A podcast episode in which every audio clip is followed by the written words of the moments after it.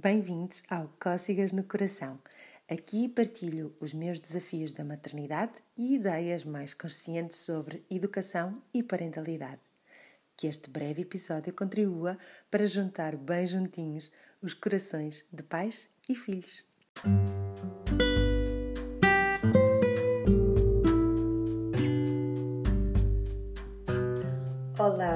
Que bom estar de volta ao Cócegas no Coração e que bom ter-vos também esta semana aqui comigo, sobretudo neste episódio onde vos trago, para mim, o pilar mais transformador e estruturante da parentalidade consciente, porque quebra com uma forma que nós temos muito enraizada em nós, na pedagogia, na psicologia, na educação que é uh, a forma comportamentalista de nos relacionarmos uns com os outros, seja com as nossas crianças e até mesmo entre adultos.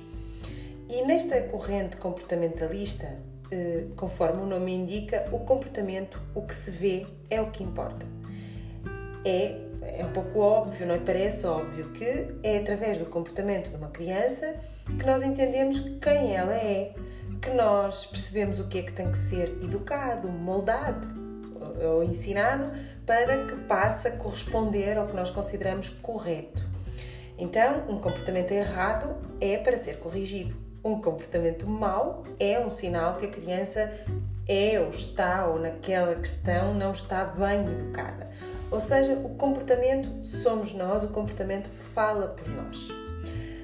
Na parentalidade consciente, tal como em outras correntes também da psicologia e pedagogia mais atuais, e como vem, tem vindo a comprovar a neurociência e toda a investigação recente, eh, acreditamos, eh, eu acredito, em coisas um bocadinho diferentes que passo a explicar. Ou seja, claro que é verdade que o comportamento nos dá pistas sobre como nós estamos, mas ele não define quem nós somos. A interpretação mais certa uh, não é porta-se mal quem é mal educado, mas sim porta-se mal quem se está a sentir mal. Então a parentalidade consciente rompe completamente com esta corrente comportamentalista que praticamos na maioria das famílias, nas escolas e até muitas vezes em ambientes laborais, até muitas vezes é a forma de entendermos relacionamentos amorosos, como lideramos uma equipa, o que nós vemos, o que a, o que a, a pessoa faz, a, a forma como se comporta, é para ser gerida a esse nível. Os resultados que obtém, as, eh, as atitudes que toma, devem ser geridas a esse nível do visível. Então eu trouxe-vos outra vez uma metáfora, e esta, desta vez é a metáfora do iceberg. A parte visível do iceberg, não é? que já de si muitas vezes é bem grande e, e, e impressiona, como algumas birras dos nossos filhos, com alguns comportamentos, não deixa de ser nunca apenas uma parte e normalmente é a parte menor do todo, do iceberg. Portanto, há sempre uma parte maior, submersa, invisível ao nosso olhar e é essa parte que comanda os movimentos da parte visível. Então o que importa, na verdade, é chegarmos aí, a esse bloco abaixo da linha do visível e que na verdade comanda o que fazemos e explica por que fazemos o que fazemos a toda hora. Ok, então partindo deste pressuposto, que já é um bocadinho diferente, que há muita coisa por trás, por baixo, antes do comportamento, o que há aí? E há muitas coisas diferentes. Eh, nessa parte submersa, e faço isto às vezes nos workshops, é? o que é que há na parte visível e o que é que há na parte submersa? Há os nossos, tal como em nós, podemos pensar em nós, pensamos nas nossas crianças. Há pensamentos, há emoções, Há flutuações hormonais, por exemplo, há desejos, há, há necessidades, há necessidades que são tidas em conta ou que não estão a ser tidas em conta. Há limites que, que estão a ser permanentemente respeitados ou permanentemente ultrapassados. Há crenças sobre o mundo, sobre, sobre as coisas, há juízos de valor, há preconceitos, por exemplo, há uma espécie de um mapa do mundo que nos rodeia Tudo isto, obviamente, conforme seja a nossa idade, o nosso desenvolvimento intelectual, emocional e social, mas algumas destas coisas estão lá desde que nascemos, não é? Por isso, às vezes, os nossos bebés choram. O comportamento visível tem algo a comandá-lo na parte invisível. Outras vezes, dormem, têm sono, é? têm necessidade de dormir. Umas vezes palvam, outras vezes querem comer.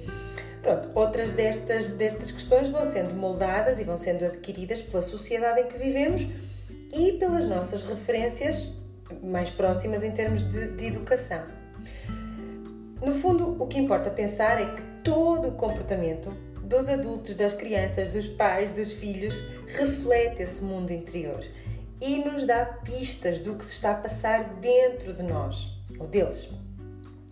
E se conseguirmos chegar aí e entendermos a razão do comportamento, deixamos de o ver como bom ou mau. Ele quer sempre alguma coisa, não é? Ok, pode ser mais ou menos desejável em determinada situação, para o outro, num determinado contexto. Mas passamos a percebê-lo muito mais como um indicador de algo que a criança, o nosso colaborador, o nosso familiar está a sentir, a pensar, a precisar. E é através do comportamento que ele nos está a dar essa indicação. Isto faz sentido? Eu sei que a pergunta que vem a seguir é, que já está aí, é então uh, como chegar aí? Como perceber o que é que o comportamento quer do que é que o comportamento está a falar? O que é que podemos fazer quando queremos alterar um comportamento, quando queremos perceber, é primeiro, e ser um bom pai não é ser adivinho, não é ter as respostas todas, é ser um bom detetive, é fazer as boas perguntas. E estas perguntas que eu vos vou deixar agora, podemos usá-las até connosco próprias, muitas vezes, porque muitas vezes eh, insistimos, utilizamos um comportamento como que em modo padrão e que na verdade não queremos manter, mas ele aparece. Quantos de nós nos debatem com esta questão? Porquê é que eu volto a fazer assim? Então, o que está por trás? O que é que este meu comportamento quer? E às vezes precisamos de fazer esse trabalho connosco próprios, chegar a essa parte mais cá escondida do iceberg. Então vamos voltar outra vez a pensar na nossa criança, naquela birra enorme, naquela forma de estar que ela continua, que ela utiliza várias vezes, determinada atitude que tem na escola, com os amigos, consigo própria. Perguntas importantes para irmos atrás das pistas. O que procura a minha criança com este comportamento? Que necessidades, necessidade ou necessidades não atendidas ela estará a ter neste momento? O que é que precisa que não lhe está a ser dado? Que limites seus estão a ser ou terão sido, por exemplo, durante o dia ou durante algum tempo, ultrapassados? Ela estará assustada, entediada. O que é que ela pensa sobre a situação? Pode ser completamente diferente sobre a minha forma de pensar sobre esta situação. Atenção, quando eu falei há pouco em necessidades, elas podem ser físicas, fisiológicas ou do foro emocional e psicológico. Um, e, e, mas por vezes não vale a pena complicar muito, porque uma criança com sono, fome, pode estar a, ter necessidade de demonstrar isso através de um comportamento de chorar muito, de fazer uma birra, de não conseguir lidar, colaborar numa situação. Isto não é ser mal educado.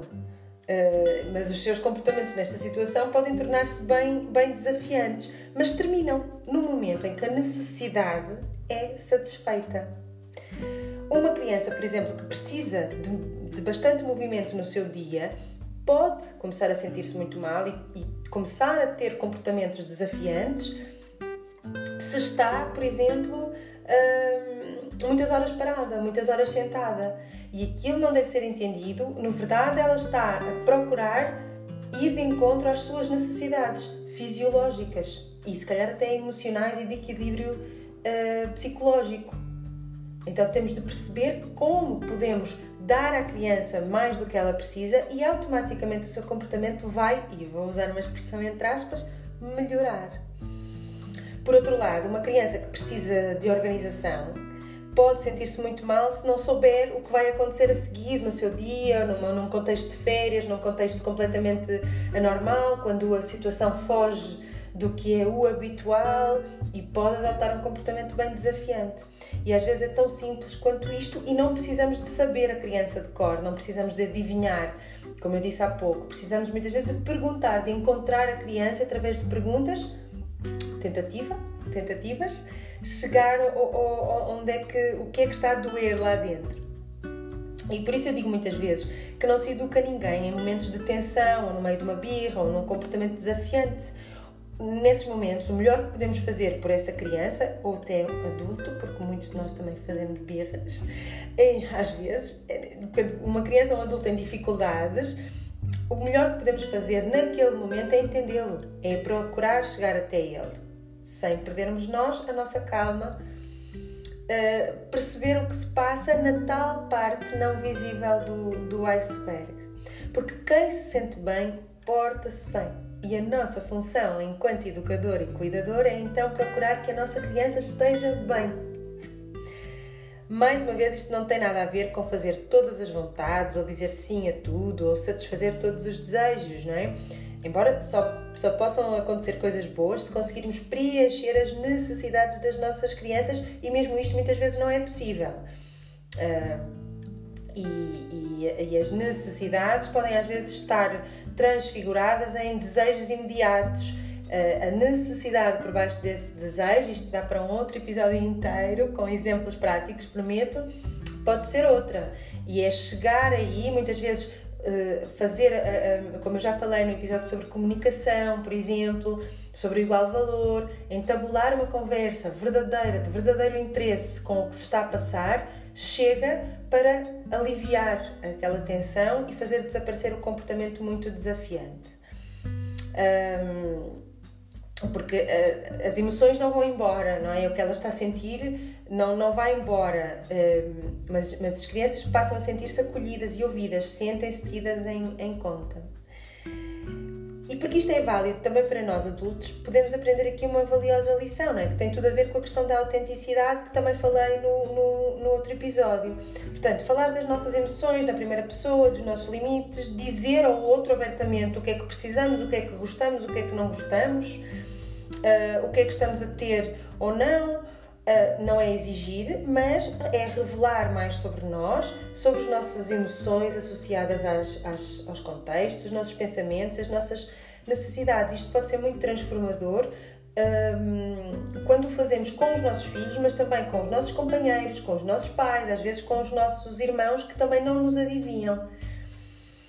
Então, nesta perspectiva não comportamentalista da parentalidade, acaba por haver pouco lugar para regras rígidas, para rotinas, para consequências, castigos ou até recompensas, porque optamos antes por pôr em prática aquela frase do famoso escritor, que é tão linda, tão batida, tão vista nos murais de tanta gente, nas redes sociais, até em agendas. Eu já tive uma agenda do Príncipezinho que nos diz que o essencial é invisível aos olhos, só se vê bem através do coração. Ela é muito dita, mas é muito difícil de pôr em, em prática. Então, o meu desafio para, para vocês, para esta semana, é procurem ver os vossos filhos e crianças mais com o coração. Ativem uma espécie de visão uh, especial que vai para lá do comportamento. Um, lembrem-se de, na próxima birra, no próximo comportamento desafiante, parar e, e, perguntar, antes de tudo, dentro, em silêncio para vocês próprios, o que é que está a acontecer na parte que eu não vejo. Então, uma boa semana, muitas aprendizagens e até ao próximo episódio.